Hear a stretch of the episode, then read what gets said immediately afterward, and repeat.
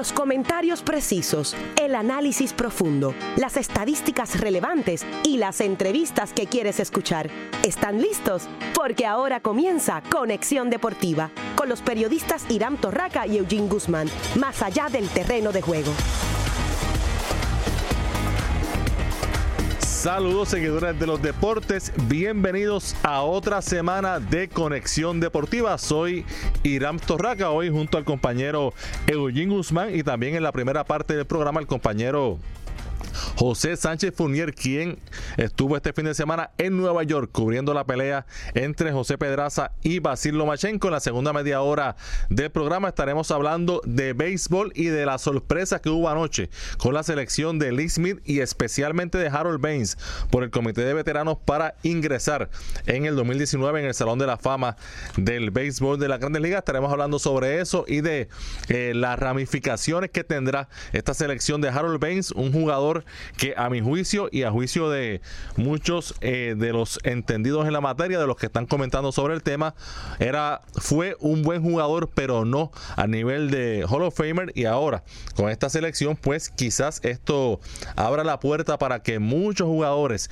que se han quedado fuera o que se van a quedar fuera como parte de las votaciones de los periodistas, pues entonces tengan la oportunidad de entrar al Salón de la Fama y tendremos eh, en la segunda parte del programa al compañero y colaborador de Conexión Deportiva, Josie Alvarado, para analizar toda esta situación. También tendremos la información más reciente sobre los Winter Meetings, ya eh, que se celebran en Las Vegas. Ya se anunció la firma de Billy Hamilton con los Reales de Kansas City, el jardinero central de que estuvo eh, durante los pasados años con los Rojos de Cincinnati, firmó por un año y 5 millones de dólares con los Reales de Kansas City también eh, hoy se anunció oficialmente, Boston anunció oficialmente la firma de Nathan Iovaldi y Washington de Patrick Corbin, dos de los lanzadores eh, que más, eh, más cotizados en el mercado este año. También los reportes de Las Vegas son de que Corey Kluber está muy cerca de pasar a los Dodgers de Los Ángeles en el baloncesto superior nacional femenino.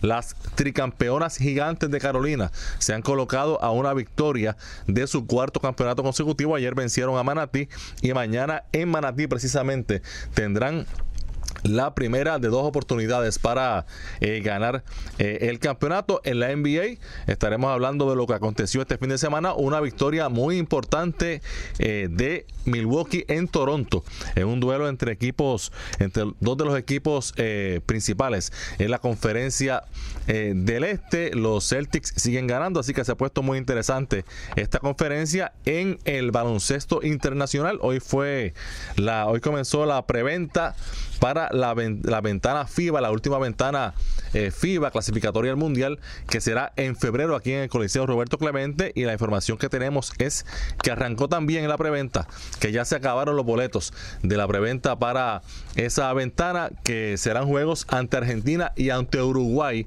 Ese partido ante Uruguay eh, puede ser el decisivo, el que dé el último boleto al Mundial eh, de China 2019. Y como ha sido hasta el momento en las ventanas en Puerto Rico, lleno total y estamos seguros que esas últimas dos, esos últimos dos partidos de esa última ventana no serán la excepción, pero vamos a comenzar con el boxeo profesional. Y es que como saben, este fin de semana fue la pelea unificatoria en las 135 libras entre el puertorriqueño José Pedraza y el ucraniano Basil Lomachenko, en la cual el ucraniano, que está considerado uno de los mejores boxeadores libra por libra actualmente, pues eh, logró la victoria y ganó más reputación, le, dio más eh, peso a esos que dicen que es uno de los mejores actualmente. Venció por decisión unánime en una victoria totalmente contundente al boricua José Pedraza y ahora Lomachenko con 12 victorias, un revés y 9 knockouts es el campeón unificado en esa división, campeón 135 libras de la AMB, que era el título que ya ostentaba y ahora también campeón de la OMB y tenemos ya conexión con el compañero Eugene Guzmán. Eugene, buenas tardes. Buenas tardes, Irán, a ti, a toda la audiencia que está en sintonía de Conexión Deportiva. Hoy es un programa bien, bien largo en información, pero bien corto en tiempo, así que vamos rápido a hablar con uno de nuestros grandes amigos que tenemos en línea también. José Sánchez Funier, bienvenido directo desde Nueva York. Sí, casi, casi. Llegué a, este tarde ayer de la, de la pelea. Desafortunadamente, ¿verdad? El único medio que tuvo, el único periodista de Puerto Rico que estuvo por allá. En un momento, me parece una pelea bien importante en la historia de Puerto Rico. Que gane o pierda. Eh, una, una gran, un gran desempeño de parte de José Pedraza. Bueno, José, ese combate eh, Pedraza eh, perdió por decisión unánime los jueces. Un juez vio la pelea 119 a 107, los otros dos 117 a 109, como indicamos, veredicto unánime para Lomachenko. Y mi impresión en un combate en el cual Pedraza fue a la lona dos veces en el asalto número 11, se repuso eh, cuando parecía que no se levantaba, se levantó dos veces Pedraza y pudo durar la distancia. Me parece, José, tú que estabas allí eh, bien de cerca y hablaste con los peleadores, eh, nos puedes decir eh, con más detalle, pero no fue tanto lo que Pedraza no hizo o lo que dejó de hacer o lo que no pudo lograr, simplemente se enfrentó ante un boxeador superior que posiblemente sea superior a todos los que están en ese peso y en la periferia y dio su máximo, hizo lo que pudo, pero sencillamente, eh, como pasa tantas veces en el deporte, el rival fue superior y este fue el caso, pero eh, con esta derrota, aunque pierde la pelea, pierde eh, el campeonato, pues se mantiene Pedraza, entiendo yo, como un boxeador importante a considerar en esas 135 libras y como hemos dicho aquí en muchas ocasiones, mejor que todo esto es que el boxeo profesional es para ganar dinero y aquí con esta pelea Pedraza pues logró la bolsa más grande por mucho en su carrera profesional. hay, varios detalles que me gustaría señalar. Ya que se sabe el resultado. Primero que todo, que, que la audiencia que, tenga la habilidad, que tenga esté cerca de su, su celular o su, computadora, que entre a la, cuenta de Twitter de este programa de radio, porque ustedes eh, eh tuitearon una imagen sobre cuando estaban hablando del menú del día de Pedraza y Lomachenko al lado, uno al lado del otro.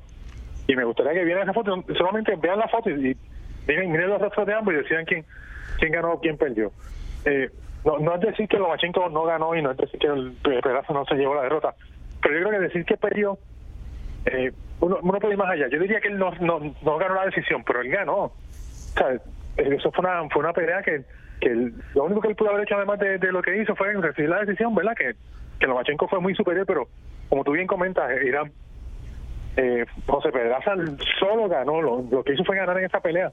Eh, Arum estaba contento, el público quedó bien impresionado, o sea, como el quinto sexto asalto, yo, yo estaba comentando allí, creo que lo tuiteé también, la gente, la gente estaba completamente callada. Cuando uno ve una pelea donde hay un abrumador favorito y la, el público era 5, 6, quizás hasta 8 a 1, eh, ucranianos contra puertorriqueños, eh, y estaba en silencio el teatro de Madison Square Garden. Eso te dice que, que, algo le está pasando al muchacho favorito. Y la manera que se desempeñó Pedraza, especialmente en ese, ese asalto en el que lo tumbaron dos veces, y, y uno ve esa segunda caída y lo ve con una rodilla en el suelo y de repente dice no. o sea, literalmente lo, lo, lo, expresa con sus labios, como que convenciéndose a sí mismo, diciendo yo me voy a parar y voy a seguir peleando. Es una, una presentación más, más valiente que esa más lo hable, yo no, no, o sea, es, poco, es difícil conseguir, de verdad. Yo diría que, es la, la, la actuación del año de un boxeador puertorriqueño en el 2018. Eh, ahora, eh, Lomachenko, eh, campeón unificado en las 135 libras, eh, se puede dar ese combate ante Mikey García, que es otro de los campeones en ese peso y otro de esos boxeadores que están en esa periferia, que están de lo mejor de lo mejor en el boxeo actualmente. Sí, yo creo que Lomachenko con, con eh, Terence Crawford son ¿verdad? el 1 o 2, usted decide cuál es cuál, los libra por y ahí debajo debe estar quizás acompañado de cerca por, por en un cuarto puesto quizás, no sé, Canelo Álvarez, pero eh, el tercero o cuarto del, mejor libra por debe ser Mikey García. Pero Mikey García tiene una pelea bien dura ahora, subiendo demasiado de peso, me parece a mí. Si él gana esa pelea, quizás se puede hacer esa pelea, pero si me pregunta ahora mismo si se va a dar, yo te diría que no, porque luego de la pelea, aunque la gente de Top estaba muy satisfecha por el evento y por como peleó Lomachenko, altos ejecutivos de la, de, la, de la empresa me dijeron, mira, él no se gana a Mikey García. Y, y al decirme eso me están diciendo que la pelea no va. Eh, así que yo veo, yo veo de verdad muy difícil esa pelea ahora mismo. Y en el caso de, de Lomachenko, ¿aguanta eh, una categoría adicional o hasta ahí es su tope? ¿En esas 135 libras o puede subir a las 140? Yo creo que, que la pelea de Pedraza, y Pedraza no es un pegador, eso hay que reconocerlo, eh, demuestra que Lomachenko tiene que, tiene que pensarlo bien eh, cuando suba a las 40, porque él va a subir. Pero hay, que saber con quién subir, como tú bien conoces esto, y Eugene también eh, lo, lo, sabe. no es lo mismo subir de división, sino saber con quién tú vas a subir. y, y me parece la gente de Top, de Frank, que es su promotora, y la que al final del día tiene más, más influencia en Lomachenko para cuando él toma esa decisión, es que le van a decir eso, van acuerdo con calma, hay una o dos peleas que se pueden hacer en las 35 eh, que son de buen dinero para él. Después vemos cuando vaya a ser a 40, no, por ejemplo, nosotros tengamos el campeón amarrado acá. En las 40 hubo, eh, Demetri Andrade fue arrestado hace poco, que es el campeón de la AMB, y la AMB eh, se lleva muy bien con Bobano, por ser eufemista, ¿verdad? Eh, tiene una buena relación con, con, con la empresa Topran. Pero, pero yo creo que no solamente él va a tener que aguantarse un poquito, sino que tiene que pensarlo bien contra quién sube las 40, porque porque aunque Pedraza es un gran peleador y hizo una, una actuación eh, loable, Pedraza no es pegador y, y Lomachenko está recibiendo las últimas dos peleas que ha sido contra peleadores de calidad, ¿verdad? El Linares y, el Pedraza. Lo veo como que recibiendo más castigo del que debería. Oye, José, y en, en el futuro eh, de Lomachenko, podríamos ver, eh, y esto porque está en el mismo peso, porque tiene nombre y porque pertenece a Top Rank, eh, a Félix Verdejo, que es la pelea eh, que, que, estaba en la mente de Bob Arum cuando firmó a ambos boxeadores luego de las Olimpiadas. Sí, yo creo que es una pelea que se puede dar, pero primero hay que ver cómo se va desarrollando la, la, la relación Top Rank Verdejo, que está bajo un poco de presión debido a pues a las diferencias que tuvieron poco antes de la derrota de, de, y, luego eh, la, nueva actitud que tomó Tofran con, con luego de, esa derrota. Y no por la derrota incluso de antes eh, cuando cuando él se regresó de, Big Bear Lake que Pablo lo había enviado para allá todo libre de costo para entrenar con con Abel Sánchez que que ellos se, abandonaron repentinamente y a mí a, poco de haber empezado eh, esa, esa, relación eh, dijo no o sea, de ahí en adelante, la, desde ahí hasta ahora, las relaciones de Topran con, con ha cambiado, han sido mucho más escuetos, han sido mucho más eh, reservados en cuanto a invertir en él. La comunicación no ha sido la que había antes. Eh, así que hay que ver cómo se arregla eso para para en el futuro ver si se llega a esta pelea, se esta pelea. Segundo, hay que ver qué hace Verdejo de aquí a allá, porque porque Verdejo ya, ahora mismo como se encuentra, no puede ir a una pelea con Lomachenko, porque no tiene los méritos, no tiene el apoyo de la empresa no, no, no se va a vender bien la pelea porque quedó comprometido luego de su derrota. Así que hay que ver eso, pero pero de que yo creo que se va a dar, se va a dar con, me, parece a mí, cada vez más que con, con el con el pendejo haciendo el papel de, de, de, rival en vez de ser una pelea de iguales, ¿verdad? Como se veía originalmente. De dos quizás potenciales superestrellas ya. Lomachenko es una superestrella, Verdejo todavía está comprometido luego de la derrota y eso afecta la relación en la que se van a enfrentar. Eh, hablando de eso, eh, tú, tú, mencionaste eh, durante el fin de semana la posibilidad de que se diera una pelea entre Félix Verdejo y el cubano Yuriorkis Gamboa, que eso se estaba discutiendo allí en Nueva York. ¿En qué quedó eso? Bueno, no se había resuelto para, para el domingo, ya que luego del sábado se, se, celebró una fiesta de, de cumpleaños. Bob cumplió 87 años el sábado eh, y, el, equipo de Verdejo, me refiero más a, Ricky, que estaba con Verdejo allá, no pudo hablar, o no había hablado, a lo, que yo me pude enterar, con Aaron sobre negocio. Estaba Carlos Moretti allá también, eh, pero no, no, habían, no habían podido sentarse a hablar. Yo creo que eso de ayer y hoy, de ayer a hoy se tuvo que haber dado, pero la pelea está muy... A, o sea, hay mucha, hay mucha posibilidad por estas razones. Número uno, a Ricky le gusta la pelea a Top Rank le gusta la pelea, que son, ¿verdad? Los dos están de un lado. Y al otro lado está el equipo de Yuri Gamboa, que, se entiende que, que está buscando ver las nuevas oportunidades porque al parecer todos los, informes señalan que la pelea, la cartelera que se protagonizaron en Miami, eh, Yuri Gamboa con, con Beltrán Jr. y, y eh, Juanma López, eh, no, no, no se no se no, no se vendió como esperaban. Esto fue un pay-per-view económicamente parece que no salieron tan bien y, al escuchar que Topran está interesado en pagarle una buena cifra para enfrentarse a Verdejo, pues al parecer eso eso le está, le está, interesando al equipo del cubano. Hay mucha posibilidad de que esta pelea sea del año que viene. José, ¿me escuchas? Sí. Retornando a la situación de Lomachenko y Pedraza, eh, hablaste sobre la situación de Lomachenko, que en las pasadas peleas ha recibido más golpes de lo que todo el mundo podía esperar, lo que da a entender el hecho de que moverse a una división de un peso más alto eventualmente le podría traer problemas. A tu entender, ¿cuál debe ser el paso ideal eh, en la carrera y en verdad en cómo se maneja la, la carrera, va a la redundancia de Lomachenko en este momento? Y en el caso de Pedraza, ¿qué se supone que haga Pedraza ahora? Que tome un tiempo sabático para, ¿verdad? Eh, reorganizar pensamiento o tú entiendes de que debe de inmediato buscar alguna pelea para mantenerse siempre activo y que su nombre después de esta gran pelea que hizo el sábado se mantenga verdad como uno de los grandes eh, para peleas eh, próximas y bueno en el lado del ucraniano eh, me parece que Lomachenko siempre ha sido muy codicioso en el aspecto de sus rivales y, y la relevancia y la importancia de las peleas no me refiero económicamente él siempre quiere pelear con el mejor que quiere pelear con el campeón, quería hacerlo en su primera pelea profesional contra Salido. Eh, es así, ese, él es un boxeador bien confiado en sí mismo. Eh, yo creo que con la situación de, de, la 140 en la OMB, que es un organismo con el que, como hablamos, trabaja mucho con Bobano, pues se puede ver una posible posible ascenso de Lomachenko a las 40 y esa situación se, se, se acomoda bien. Por el lado de, Pedraza, el problema que tiene es que luego de convolución, no sé no sé si eh, estén dispuestos a pelear con él. Eh, lució también contra Lomachenko que los demás peleadores en 135. Quizás digan, mira, si se, si le hizo una pelea a Lomachenko, no, no, no sé si yo quiero enfrentarlo y eso le puede afectar. Pero por otro lado, Top Rank siempre ha sido bien leal, bueno, no es leal la palabra, sino siempre han estado dispuestos a pagarle bien a un peleador que perdiendo hace una pelea. Y esa es la situación que se encuentra Pedraza ahora. Además, con la necesidad que tiene Pedraza, digo, Top Rank, de conseguir peleas, porque tienen varios contratos de muchas carteleras al año, 54 en un año con, con ESPN, tienen acuerdos con Showtime, tienen acuerdos con, eh, tienen su, propia compañía de, de, de televisión e internet que, que da muchas peleas. Necesitan boxeadores. Y cuando y con, la, con el desempeño que hizo Pedraza en esa pelea, yo creo que, que no tienen, al contrario, se van a ver motivados para poner la pelea pronto.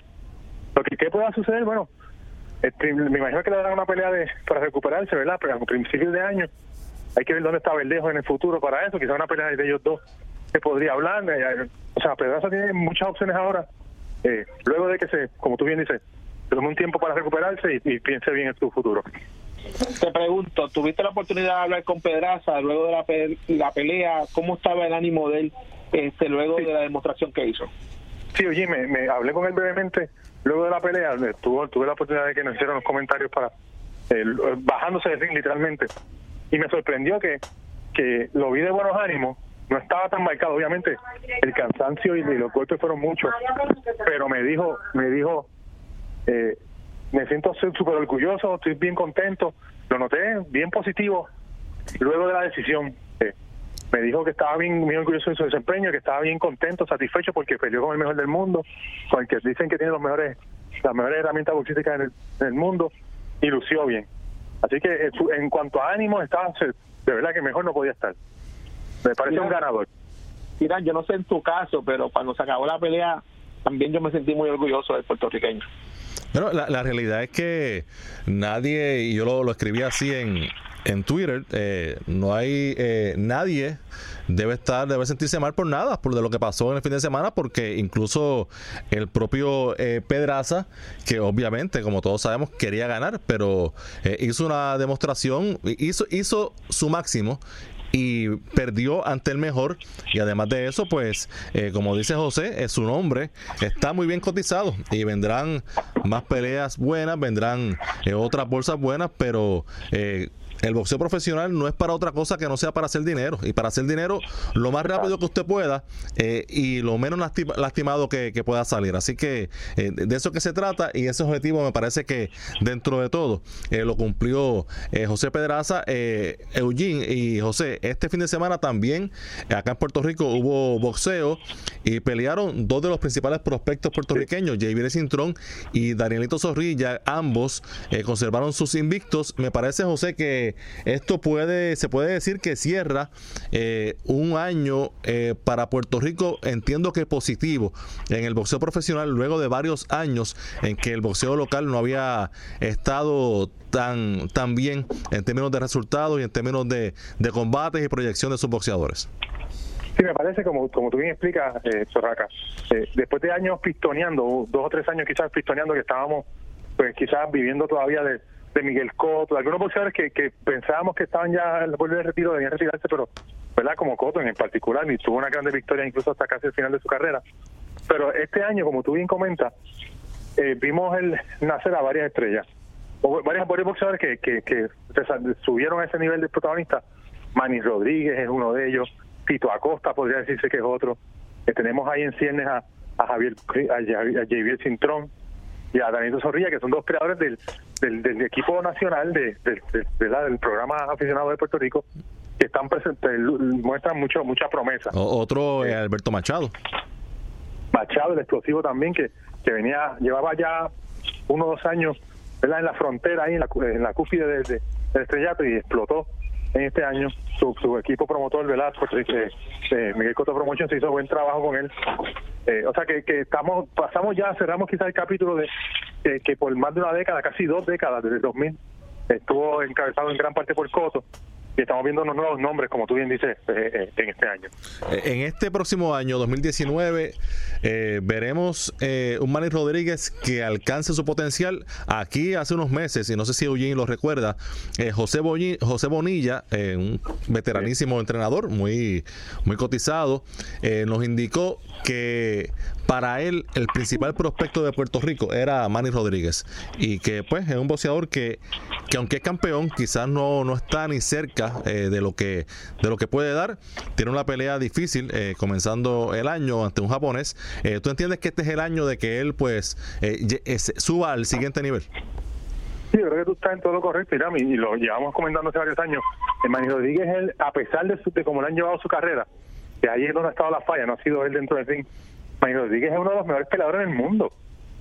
Eh, y él tiene ahora contra Naoya Inoue el reto como el que tuvo Pedraza el sábado, que es el que dice, aquí tú te tienes que definir como boxeador. Y, y más, yo creo que incluso con eh, más que Pedraza, tiene una gran oportunidad de, victoria ante Inoue, que es el, noqueador recio de las últimas de las dos divisiones, 12 y 15, 112 y 115, que está peleando con Manny en 118. Eh, no porque Manny sea mejor que Manny, los que Pedraza, los dos son grandes peleadores, sino porque Inoue no está a nivel de Lomachenko. Entonces, aunque es una gran, un gran, una gran estrella y un gran peleador, no está, o sea, Lomachenko está en la estratosfera. Si, si, si Manny se enfoca y va en esa pelea como él puede ir, yo creo que se gana Inoue. Tiene grandes posibilidades de ganar si no, sé si todo gana, pero estamos todavía a meses de la pelea, hay que esperar a ver cómo se desarrolla el entrenamiento de ambos para decidir, para, para pronosticar pero una pelea con muchas posibilidades que, que, el ganador va a ser catapultado porque están en un proyecto, ¿verdad? Una, con una serie que está escogiendo los mejores gallos del mundo, aunque me dijeron ahora, desafortunadamente, y, de una buena fuente, que, económicamente están teniendo problemas para, para mantener en, la próxima ronda de, de, la, serie esta de los, de campeones, campeones pesos gallos. Pero que si, independientemente de lo que pase con eso, si él se gana güey, se catapulta porque porque sería una gran victoria contra uno de los queridos de la televisión, incluso la televisión estadounidense. Y Manny tiene las herramientas, Manny es un boxeador polivalente, pegador, técnico, que yo yo no veo cómo esa pelea no puede ser una gran pelea. Pero José, eh, sí yo recuerdo muy bien esa entrevista que hicimos y pienso exactamente igual que José. Yo creo que tenemos uno de los boxeadores que probablemente con más proyección y esperamos que el 2019 sea el año donde despunte totalmente y tengamos a uno de los eh, mejores boxeadores que ha tenido la isla en mucho tiempo. Y que tiene la oportunidad porque está ya la pelea firmada contra un peleador de mucho mérito, pegador de nombre, pero que tiene la posibilidad de ganárselo. Y no viene subiendo de las 102 y 115 y no es lo mismo que te dé un mosca un super mosca que te dé un gallo y que te dé un gallo como Manny Rodríguez. Y Manny fue su, subcampeón olímpico juvenil, subcampeón aficionado juvenil, y es, un, es una filigrana, como decían en mi, cuando yo me criaba, la decían los grandes boxeadores eh, técnicos.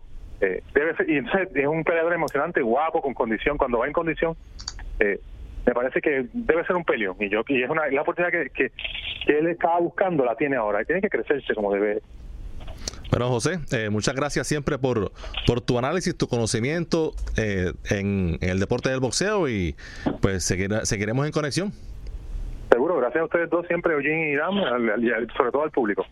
Era el compañero José Alejandro Sánchez Funier que estuvo este fin de semana allá en Nueva York cubriendo para el nuevo día la pelea entre José Pedraza y Basil Lomachenko. Vamos a la pausa en Conexión Deportiva. Cuando regresemos hablaremos de béisbol con el colaborador de Conexión Deportiva, Josie Alvarado. Si te apasionan los deportes, Conexión Deportiva es para ti, más allá del terreno de juego. Las habilidades que desarrollas en el ejército de la Guardia Nacional te darán una ventaja competitiva en el mercado de alta tecnología del mañana. La Guardia te permite desarrollar tus intereses en ciencia, tecnología, ingeniería y matemáticas, que puedes convertir en una excitante carrera, sirviendo tiempo parcial y ganando dinero para pagar tus estudios. Visita nationalguard.com para más información en oportunidades disponibles en el ejército de la Guardia Nacional. Sponsored by the Puerto Rico Army National Guard, aired by the Radio Broadcasters Association of Puerto Rico and this station. El Adoquin Times es un periódico cultural impreso mensualmente. Siendo hoy el rotativo gratuito de mayor crecimiento en lectoría con permanencia en los hogares alrededor del área metropolitana de San Juan, Guaynabo y Carolina. El Adoquin Times es un periódico con temas que engalanan nuestra historia, cultura y entretenimiento puertorriqueño, con actividades alrededor de la isla. Rock sinfónico explora nuevos caminos musicales dentro del género de la música clásica, combinando lo mejor del rock. Imagínate un programa donde se encuentran estos géneros.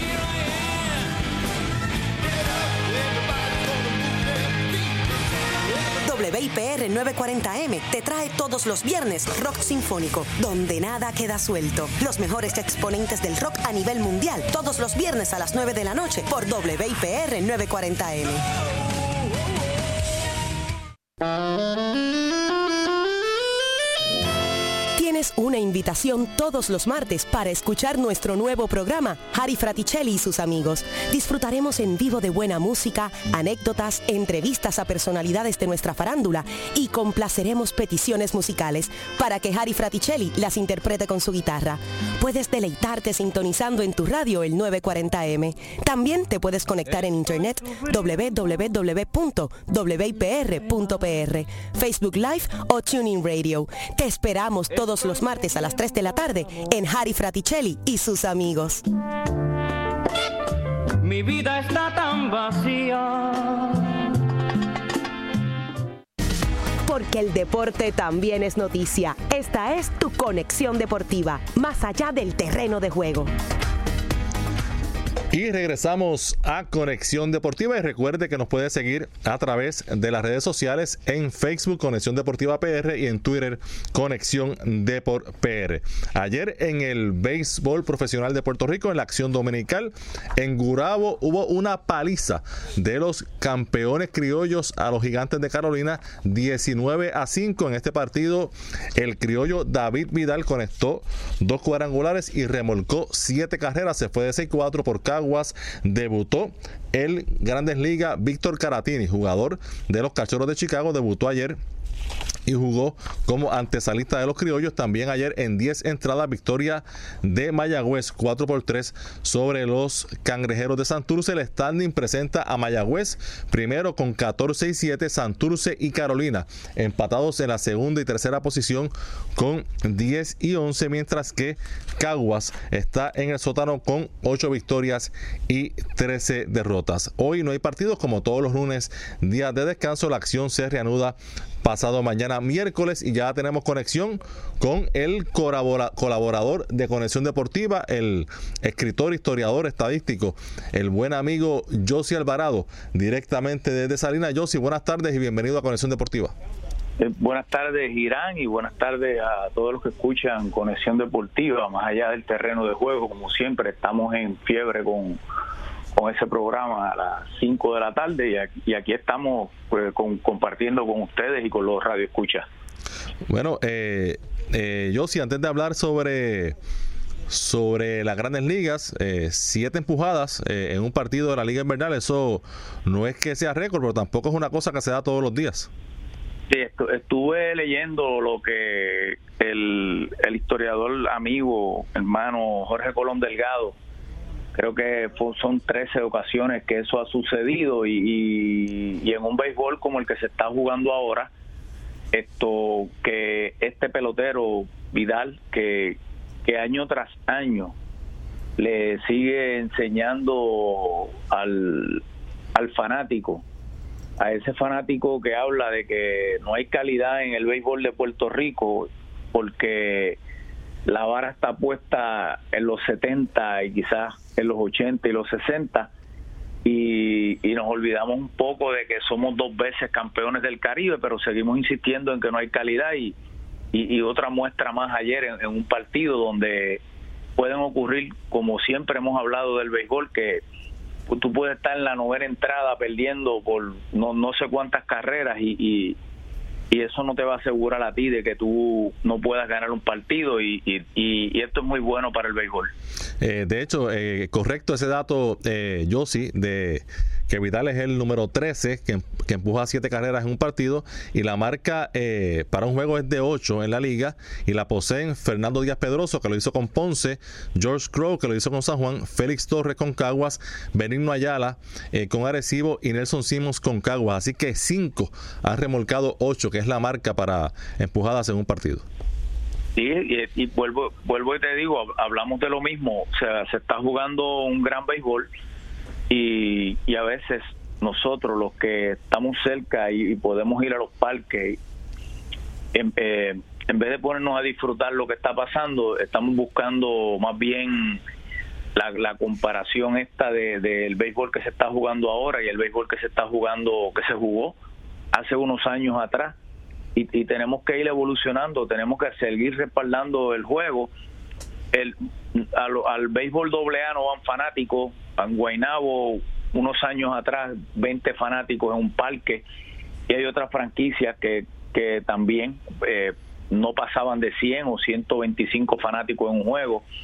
En el béisbol, en el baloncesto sucede lo mismo en algunas canchas, en el voleibol, en, en, los deportes de más alto nivel, en la coliseba, eh, o sea, está sucediendo en todos lados, pero como te enseñé la otra vez que estábamos nos encontrábamos en, en una discusión amistosa en Twitter de que por qué la gente no va al parque y te envié una portada de la revista Avance de 1973, un escrito de Emilio Heike que decía por qué los fanáticos no van al parque. Llevamos 45 años hablando de lo mismo y mientras tanto en 45 años parece que por aquí no han pasado peloteros. Y yo no había nacido para para cuando salió esa revista. Yo nací un año después, en el 1974. Comencé, yo, estaba en tercer año de escuela superior y guardo la revista ahí todavía. Eh, yo comencé a ver béisbol en el 1981. Comencé a ir al parque esa temporada que casualmente Ponce quedó campeón ese año 1981-82 y yo sí desde esa época se habla de crisis, se habla de qué hay que hacer para que la gente regrese al parque eh, y en estos eh, treinta y pico de años, eh, la, liga ha tenido lo que yo le llamo respiración artificial, que ha tenido momentos, años, circunstancias en las que ha habido ese, ese resurgir, ese, ese apoyo masivo, pero en general, como está la cosa ahora, ha sido bastante parecida durante muchos años, durante la serie regular el fanático está eh, eh, en otro en otros asuntos, pero eh, cuando viene la postemporada, la serie final, pues ahí salen de la cueva y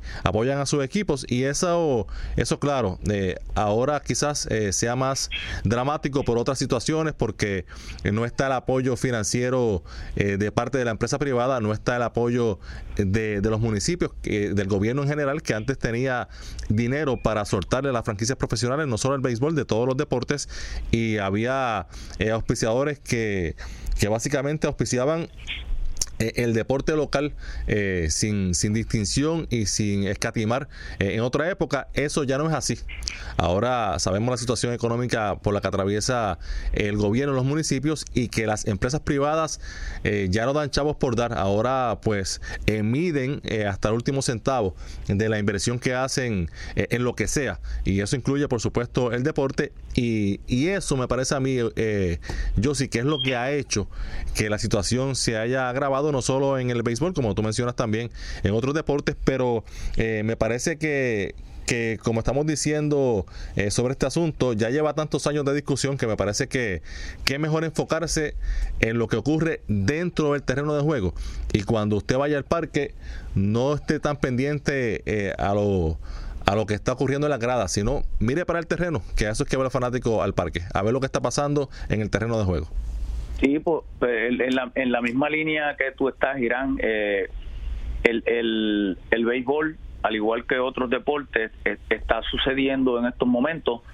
Todo, todas las personas que está, que tienen a cargo el, el, el puesto más alto en, en cada liga, baloncesto, voleibol, béisbol de la Coliseba, la AA, la profesional, tienen un reto bien grande porque están, están trabajando en momentos de crisis y los momentos de crisis son momentos donde más oportunidades le, le llegan a oportunidades de ideas, le, le llega al ser humano y, y, deben, deben seguir buscando la manera de, de, de mantener el béisbol vivo en todos los niveles, en este caso el béisbol profesional, la, gestión que se está haciendo para atraer al fanático es bien grande, pero no debe ser la manera en que si no va gente al parque, eh, vamos desde esa, desde esa óptica, vamos a decir que se está jugando un béisbol de mala calidad,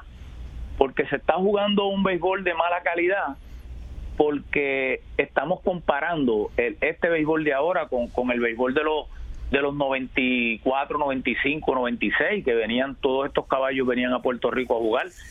Eh, lo comparándolo con los 80, cuando estaban la época de Cheo Cruz y Diquitón, que eran los que mandaban en esta liga. Eh, en, los 70, los, los que mataban en los 70, en los 60. Y no, no podemos hacer eso porque estos son otros tiempos.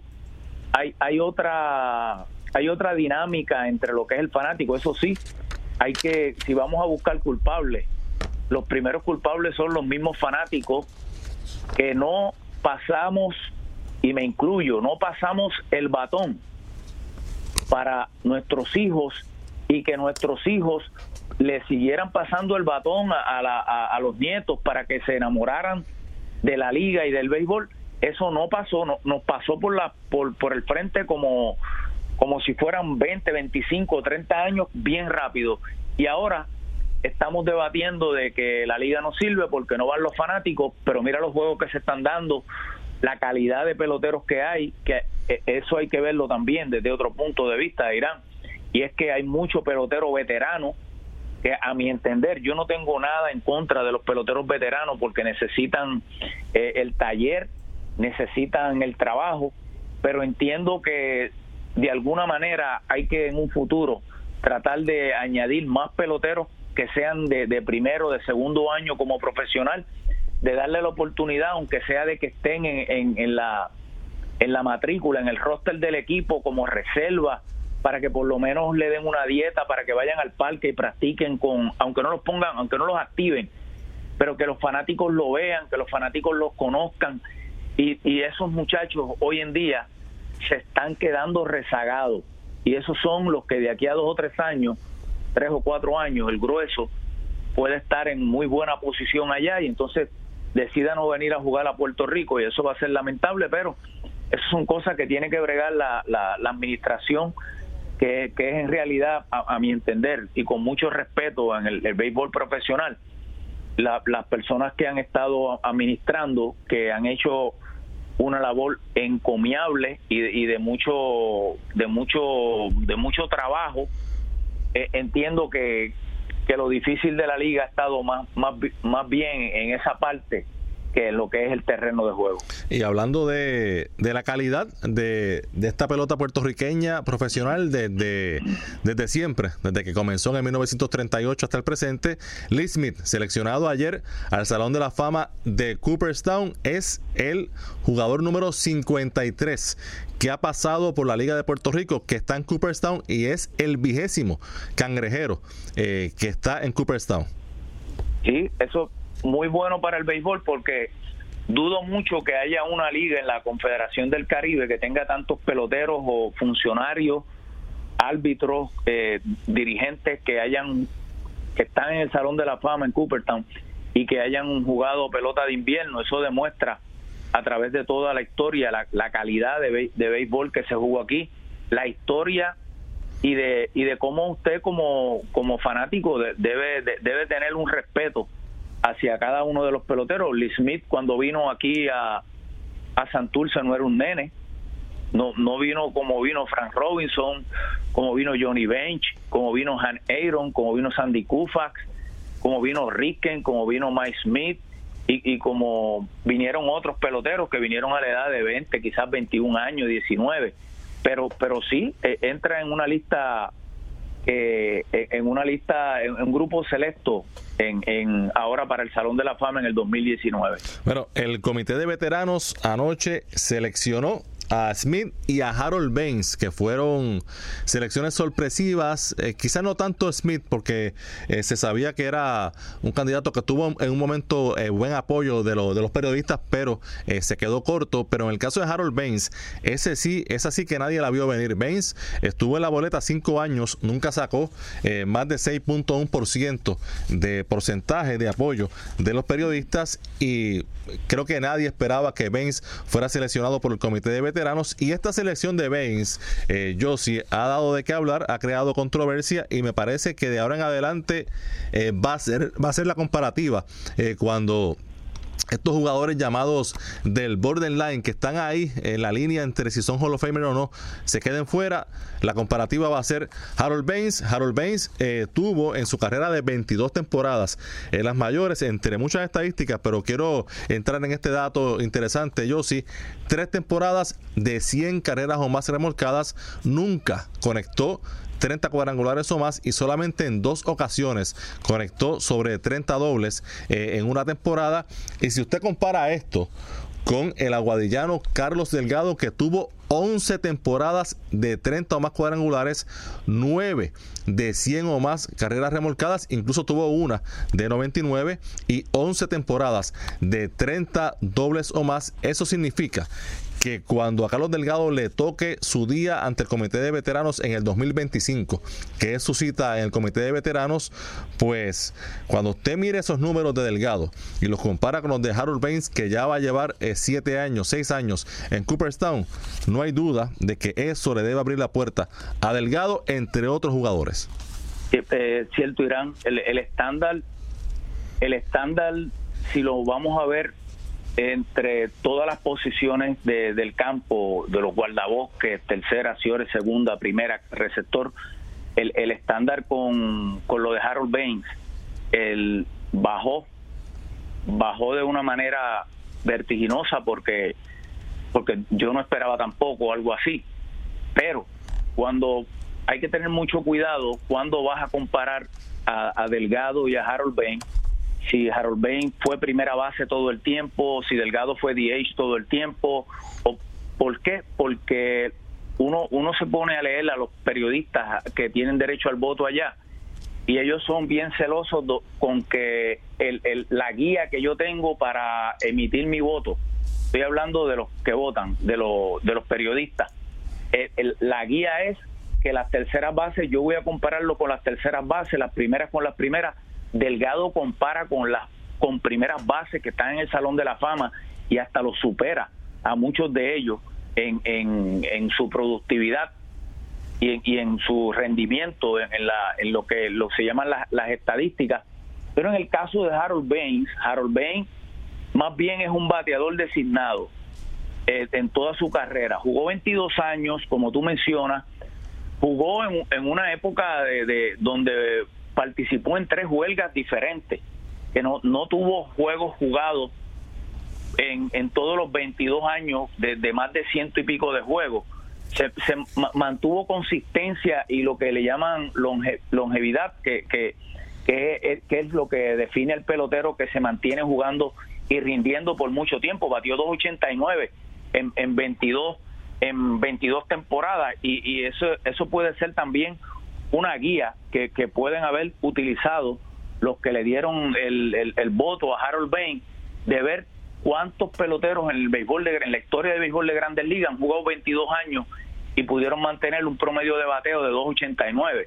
Lo que te mencionaba de los hits conectados, él, él todos conocemos que fue un gran bateador, pero que tenga los números para el Salón de la Fama eh, en, en, en un first ballot player o un jugador de 10 años o entonces un jugador en uno de los comités, pues eso es lo que estamos viviendo ahora, eso es lo que está creando el debate. Pero Harold Baines está número 46 en hits conectados en la historia del béisbol. Y de esos 46 peloteros que tienen 2.866 hits o más, solamente Pete Rose, Rafael Palmeiro, Adrián Beltré, Derek Jeter, eh, estoy, estoy ahora aquí de, de, mente, Albert Pujol, Ichiro Suzuki y Omar Vizquel tienen más de 2.866 hits en esos 46. El caso de Palmeiro y Pete Rose, usted lo echa al lado porque todavía esa polémica, eh, eso sigue eh, pendiente. Ahora, el caso de Beltré, de Derek Jeter, de Ichiro, de Pujol y de Omar Vizquel, en su momento todos y cada uno de ellos deben ser seleccionados al Salón de la Fama. Y si midieron a Harold Bain por los hits conectados, por las carreras impulsadas, por el promedio de bateo, dentro de los bateadores designados, Harold Bain hasta el 2013 fue el líder en la mayoría de los departamentos ofensivos de los bateadores designados junto con Edgar Martínez, hasta que llegó Big Papi y, destrozó todos los récords individuales de bateador designado. Por eso, por eso te, te, te menciono este, est- estas estadísticas de Harold Bain, además de que Harold Bain es un jugador que en un espacio de, de- de tiempo de 17, separado de 17 años, de 1982 al 99, impulsó 100 carreras en, ese espacio de tiempo.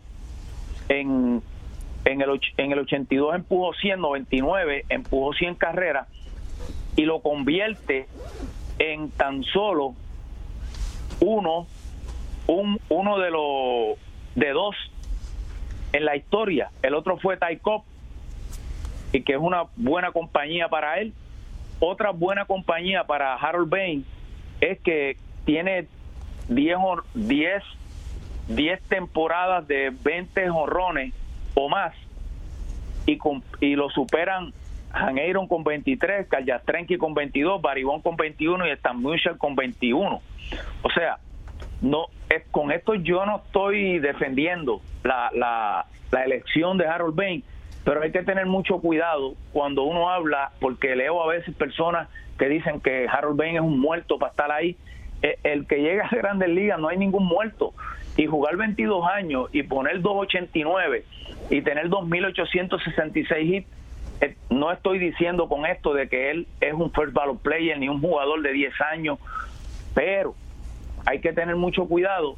Y lo bueno para Puerto Rico, que lo mencionaste tú en, en un, en un post tuyo en Twitter y en Facebook, en las redes sociales, de que esto le da una buena oportunidad a los demás peloteros puertorriqueños como Carlos Delgado, el caso de Bernie Williams, el mismo caso de Juan González, que a Juan González lo siguen marcando con los esteroides, pero ya Baribón y Royal Clement están marcando sobre 70%, y si Royal Clement y Baribón terminan en el 2018, en las votaciones del 18 para ir el 19, terminan en sobre 70%, Irán. En el 2020, dudo mucho que no, que no estén entrando al Salón de la Fama, porque van a llegar. Y entonces, cada vez que entra un jugador al Salón de la Fama, llámese Craig Biggio o Jeff Bagwell o cualquier otro jugador que haya estado relacionado a los esteroides en, la época que jugaron, Mike Piazza, esto lo que va a abrir es más el debate para quién debe estar ahí al final del camino. Ya tú ves lo que pasa con Edgar Martínez. Edgar Martínez no era un jugador ni de 5 años, ni de 6, ni de 7, de 8 y de 9. Ya pasa las 30 boletas y lleva de 30 a 30. Esto no quiere decir que Edgar Martínez va a sacar un 100, pero Edgar Martínez puede estar superando el 80% en, en, para la votación en el 2019. Eh, para mí, eh, Harold Baines fue un buen bateador, no un Hall of Famer. Y eh, en esta, es bueno que el público sepa que esta es una votación separada a la que será el mes próximo, donde deben recibir el porciento para ser exaltado junto a Lee Smith y Harold Baines, Mariano Rivera Edgar Martínez y también con muy buenas posibilidades eh, Musina y el fenecido Roy Halladay, así que puede ser eh, Roy Halladay, así que puede ser eh, una clase bien, bien grande, bien de, de cinco o seis eh, peloteros. Y este comité de veteranos son 16 miembros y en, se necesitan 12 votos, o sea, igual que la votación regular de los periodistas, 75%, Smith fue unánime, Baines logró el mínimo de 12 y Lupinela se quedó cortito por un voto con 11, Justin Brenner, Oren Scheiser, Albert Bert, Joe Carter, Will Carter, David Johnson y Charlie Manuel recibieron menos de cinco votos. Y en este comité están Jerry Rainsford de los que votaron ayer, quien fue dueño, eh, dueño del equipo que es dueño del equipo de los Medias Blancas en el que jugó por tantos años eh, Harold Baines, también están Greg Madus, Roberto Alomar, Joe Morgan, Brett Baileven, Pat Gillick, Tony La Russa, John Schulhorst, Ozzy Smith y Joe Torre eh, fueron de los que votaron eh, ayer. Así que eh, para esta, que no le echen la culpa a los periodistas, yo sí. No, porque acuérdate que le echaron la culpa a los periodistas también con los, con los, guantes de oro y, los periodistas no tienen nada que ver con los guantes de oro, pero así somos nosotros los seguidores del béisbol que leo gente todavía que le está mencionando al comité de la nueva era, le están mencionando como que es el comité de veteranos eh, hay comités de la, de la era dorada, hay un comité de, de, la nueva era que empieza en el 1988 para acá. O sea, el, el, el, Salón de la Fama lo, lo han convertido ya en, en, diferentes comités que, sí, todos comités de veteranos, todos comités de veteranos en, en, global, pero con nombres específicos cada uno. Hay unas especificaciones, hay claro, tienen nombre y apellido, tienen nombre y apellido y, y, cada uno de ellos se reúne cada cierto tiempo para elegir unos uno, unos candidatos que son elegibles. De, cierta época, correcto. De cierta época. Y, y, y todo esto es, Irán, esto es evolución también. No, no estoy de acuerdo en que Harold Bain es un miembro del Salón de la Fama. Yo, yo no estoy de acuerdo en eso. Pero tengo que decir que esto es beneficioso no solo para los peloteros puertorriqueños, para los dominicanos, venezolanos y muchos de Estados Unidos que se van a beneficiar de la entrada de Harold Bain al Salón de la Fama. Oye, eh, yo sí, ya para ir finalizando, eh, es bueno que el público, porque, eh, y con mucha razón, eh, muchas fanaticadas pues está un poquito confundida con el proceso porque hasta hace unos años cuando un jugador quedaba fuera de la boleta, es decir, nunca obtenía 5% o más en alguno de sus años de elegibilidad, pues quedaba fuera de la boleta y no era elegible para estar en el comité de veteranos, en cualquiera de los comités eh, que ahora son eh, de diferentes épocas, pero ahora todo jugador que queda fuera de la boleta, no importa eh, si saca un voto y queda fuera el primer año, es elegible para estar ante estos comités. Y por eso es que un Harold Baines que estuvo solamente cinco años en la boleta, pues pudo estar y, y por eso es que un Carlos Delgado tendrá en su momento esa oportunidad de estar en la boleta? El, el momento de Carlos Delgado en el 2025, como tú hablas, tan pronto tú coloques a Carlos Delgado al lado de las primeras bases que están en el Salón de la Fama, no, no hay escapatoria. O sea, no, no hay escapatoria. Fallaron en, en eliminarlo en, en, su primera oportunidad, pero esto es paciencia y calma porque él debe estar ahí en el Salón de la Fama. Eso es correcto. Bueno, y el caso de Lee Smith nunca sacó más del 51% de los votos. Así que esto también es un mensaje, un taponero y un designado eh, para que, por, si acaso, eh, Mariano y Edgar Martínez que entran eh, en el próximo mes. Josi, gracias por estar en Conexión Deportiva como siempre. seguimos, seguimos en fiebre. Seguimos en fiebre, un abrazo. Bien, y para finalizar, en el baloncesto superior nacional femenino, anoche victoria de Carolina 75 por 71 sobre Manatí, colocando la serie 3 por 2. El sexto partido eh, que Carolina buscará otro campeonato más será mañana a las 8 en Manatí y sobre ese partido estaremos hablando mañana en nuestro programa a las 5 de la tarde. Que tengan todos muy buenas noches.